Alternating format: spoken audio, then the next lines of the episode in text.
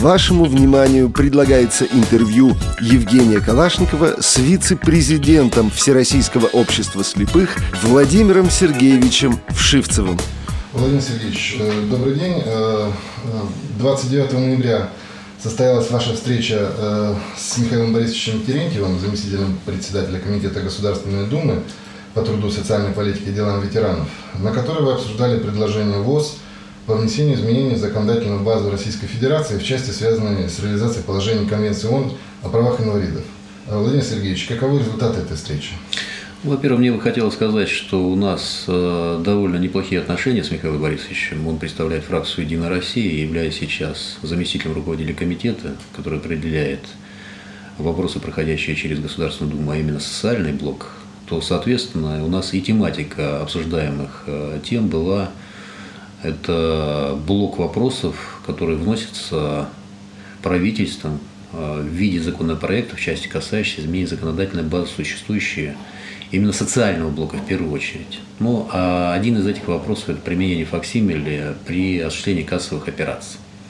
Вопрос очень серьезный. В принципе, у нас в сентябре месяце была договоренность э, уже практически всех э, ведомств, которые причастны к этой теме, и мы достигли компромисса. Но есть шероховатости, связанные с тем, что экспертная экспертный совет при администрации президента и один из институтов, который занимается оценкой правовых вопросов при правительстве, они дают отрицательное заключение. Вот этот вопрос мы обсуждали с ним, что на сегодняшний день позиция согласительной комиссии, которая прошла в сентябре месяце, она остается незыблемой. То есть мы за то, чтобы факсимили применялось, и мы за то, чтобы эти вопросы, которые мы обсудили, оставались в том же самом ключе. То есть никаких изменений не должно быть после того, когда мы определились и поставили в этом вопросе точку. Э, с чем согласился Михаил Борисович тоже. Второе, ряд вопросов, э, которые мы готовили на протяжении ряда лет, и в частности наши представители работали в ряде комиссий, и при Минздраве, и при других э, ведомствах. Ну, вот эти вопросы мы тоже проговаривали. Владимир Сергеевич, еще один вопрос. Э, в тот же день э, вы э, участвовали в совещании в Министерстве труда и социальной защиты Российской Федерации, на котором присутствовали также представители Министерства экономики, финансов, промышленности. О чем шла речь на этом совещании и какие решения были приняты? Ну, совещание очень серьезное, и оно было созвано на основании поручение председателя правительства Дмитрия Анатольевича Медведева. И на этой встрече от нашей организации был Олег Николаевич Смолин, я и э, был помощник Олега Николаевича Хаева. Вот. Были представители других общественных организаций, это и ВОК, и представители Министерства ведомств два вопроса, которые были вынесены на обсуждение. Первый вопрос, связанный с компенсацией тех затрат, которые мы несем при выплате а, налогов в бюджет государства. Это первый вопрос. И второй вопрос – это целевая федеральная программа а, модернизации непосредственно наших предприятий. Вопросы серьезные. Почему? Первое. Мы только по итогам 2011 года заплатили Э, более миллиарда налогов бюджет государства. Из них социальные налоги – это пенсионный фонд, э, социальное страхование и обязательно медицинское страхование – почти 600 тысяч. Соответственно, это очень тяжелое бремя для предприятий, потому что они используют труд инвалидов, и, соответственно, нас интересует вопрос о компенсации. И мы же э, основываемся не на ровном месте, еще в 2003 году Владимир Владимирович Путин заявлял о том, что бюджет государства не будет формироваться за счет средств инвалидов. Но на сегодняшний день, увы, к сожалению, часть средств все-таки уходит. И часть средств это значительная для нас. И нам бы хотелось, чтобы хотя бы половину того объема, который мы перечисляем в бюджет по налогам, возвращалась на предприятие. Потому что ну, необходима поддержка предприятий. Очень сложно работать на рынке, есть ряд э, моментов, очень серьезных, ключевых, э, которые требуют больших финансовых затрат. Это и совершенствование материальной базы, которая у нас есть, это, соответственно, станковый парк, это, соответственно, и здания, помещения, это и те условия, в которых работают люди, и много-много другое. Э, значит, к чему мы пришли? Ну, во-первых, э, есть понимание того, что компенсации все-таки должны быть. Естественно, встал вопрос, а какой объем этих компенсаций? Э, тогда министр предложил следующую схему. Если мы говорим о компенсациях, то мы должны подтвердить реальными документами, что мы выплачиваем тот объем, который заявляем э, непосредственно в бюджет. На что мы сказали, мы готовы подтвердить это документами в любой момент. По первому требованию. Это первая э, сторона.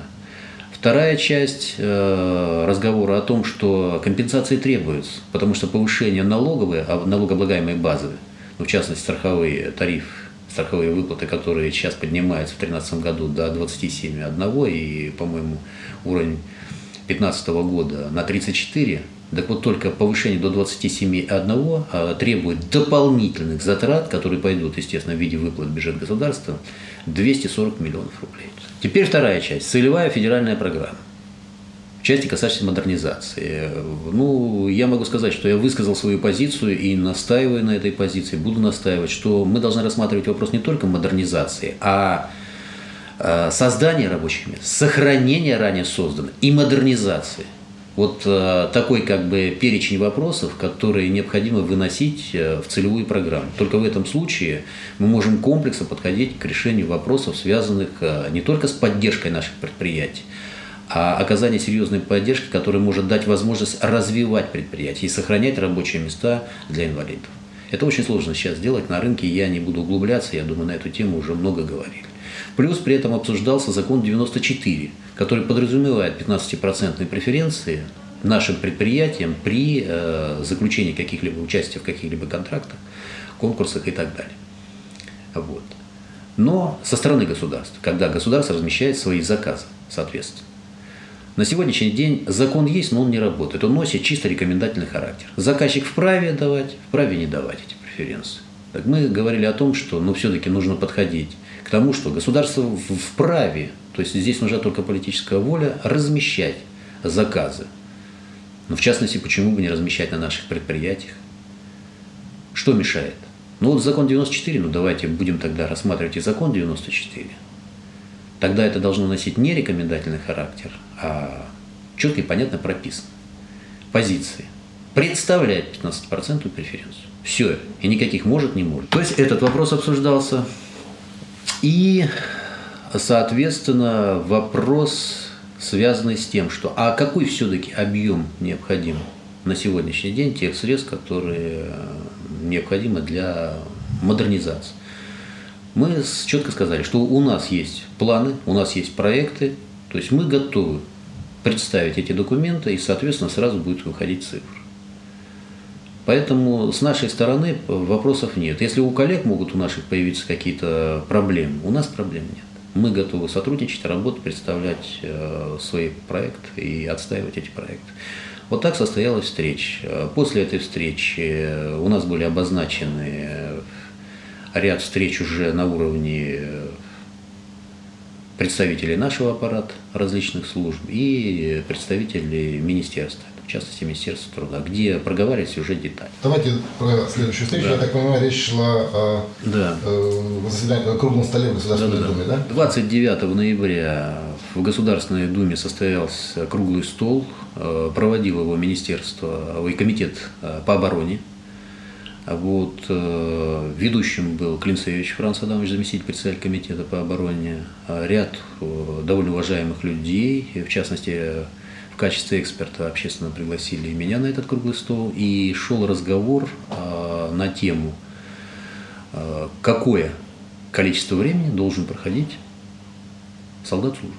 Год или полтора.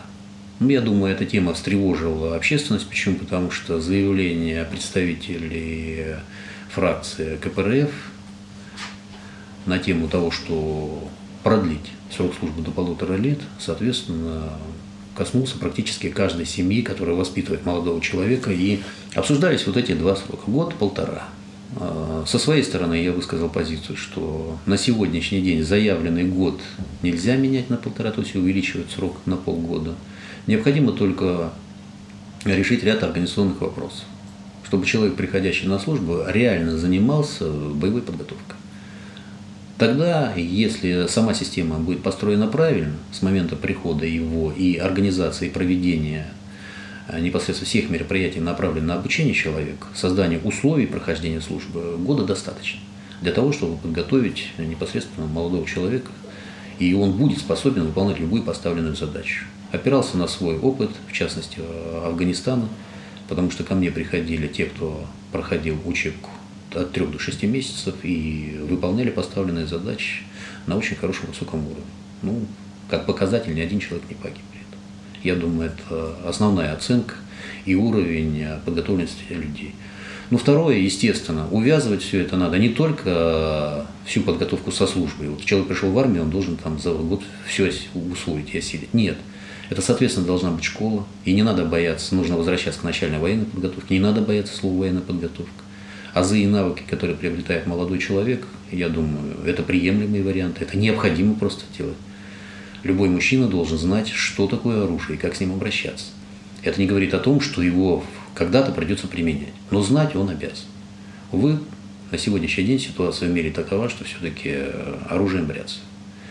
Ну и вторая часть – это, соответственно, и клубы патриотического направления, военно-патриотического направления, которые требуют поддержки социальных государств. Они делают очень много, и то, что отрывает на сегодняшний день с улицы молодых людей, и люди в чем-то заинтересованы, их, ну, грубо говоря, направляет на путь истинный, чтобы в этом мире жить без нарушений все-таки, а в обществе необходимо вести себя все-таки с позиции порядочной, порядочности.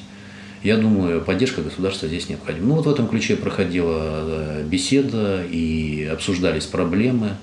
А после итога, конечно, есть резолюция, итоги этой работы, которые будут являться основой при обсуждении данного предложения, которое идет со стороны КПРФ в парламенте. Вот такая встреча состоялась.